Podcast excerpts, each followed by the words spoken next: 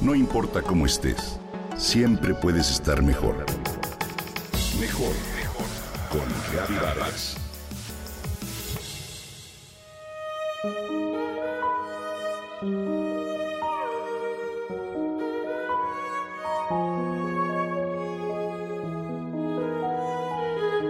Pocas cosas me parecen tan cursis como celebrar el Día del Amor y la Amistad. Comercializar esa fecha y usarla de pretexto para anunciar y vender todo tipo de productos ha conseguido que las palabras amor o amistad se reduzcan a su significado más superficial. De todas las necesidades físicas, emocionales, mentales y espirituales que tenemos, la necesidad de sentirnos amados es tan esencial y fundamental que, si no lo conseguimos, provoca que todo se desmorone en nuestra vida o carezca de sentido. En estas fechas solemos fijar la atención en nuestra pareja, los amigos, los hermanos y demás relaciones afectivas que nos rodean. Sin embargo, rara vez se habla de la fuente, del origen de todos esos matices emocionales que caracterizan nuestra interrelación con los otros. El amor a nosotros mismos. Sin este tipo de amor, ninguna otra opción es posible por lo menos si quiere hacerse de una manera sana para el alma.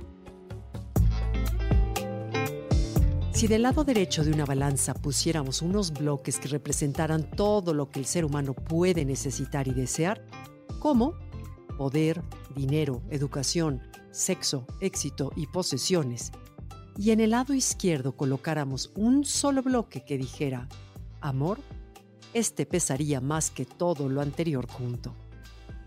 Sin este elemento nos sentiríamos vacíos, frustrados y sin rumbo en la vida. Es que no encuentro a nadie que me quiera, podemos decir a veces, dilucidando las posibles causas externas.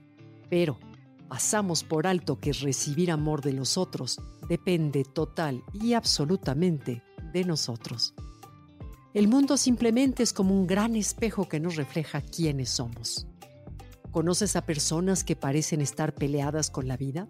En lugar de tacharlas de la lista, deberíamos darles un abrazo y ayudarlas a descubrir que merecen ser amadas.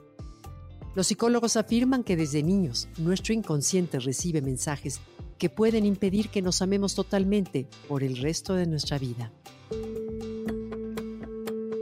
En nuestra sociedad hemos aprendido que si nos amamos de manera abierta a nosotros mismos, como resultado obtenemos la crítica y el rechazo por lo que aprendemos que lo políticamente correcto es esconder nuestro amor propio o gusto por nuestra persona. Qué bien traes el pelo. Ay, mi pelo. Ay, para nada. Está horrible. No tuve tiempo de lavarlo. Me gusta mucho tu vestido. Ay, pero sí está muy viejo y me hace ver gordísima. Descubrimos que si nosotros mismos nos hacemos menos, ganamos la simpatía y el aprecio de los demás. Así, de tanto publicar nuestra propia mala propaganda, poco a poco la profecía se hace realidad. Nos reprimimos y nos olvidamos de nosotros. Todo este condicionamiento para conseguir el aprecio de la gente logra que perdamos nuestra habilidad para verdaderamente recibir el amor de los otros. Cuando te caes bien y te gustas, inicias un círculo mágico te atreves a mostrarte ante los demás tal como eres sin el temor al rechazo. Puedes recibir y expresar mejor y con mayor libertad los regalos y talentos que Dios te dio. Entre más auténtico te muestras, es más fácil para las personas enamorarse de tu verdadero yo, no de la imagen que proyectas o las máscaras que usas. Y por último, entre más personas te quieran y te aprecien, más puedes amarte a ti mismo. Entonces, antes de festejar el Día del Amor y la Amistad con los demás, primero te invito a celebrar contigo mismo, contigo misma y renovar los votos de amarte más.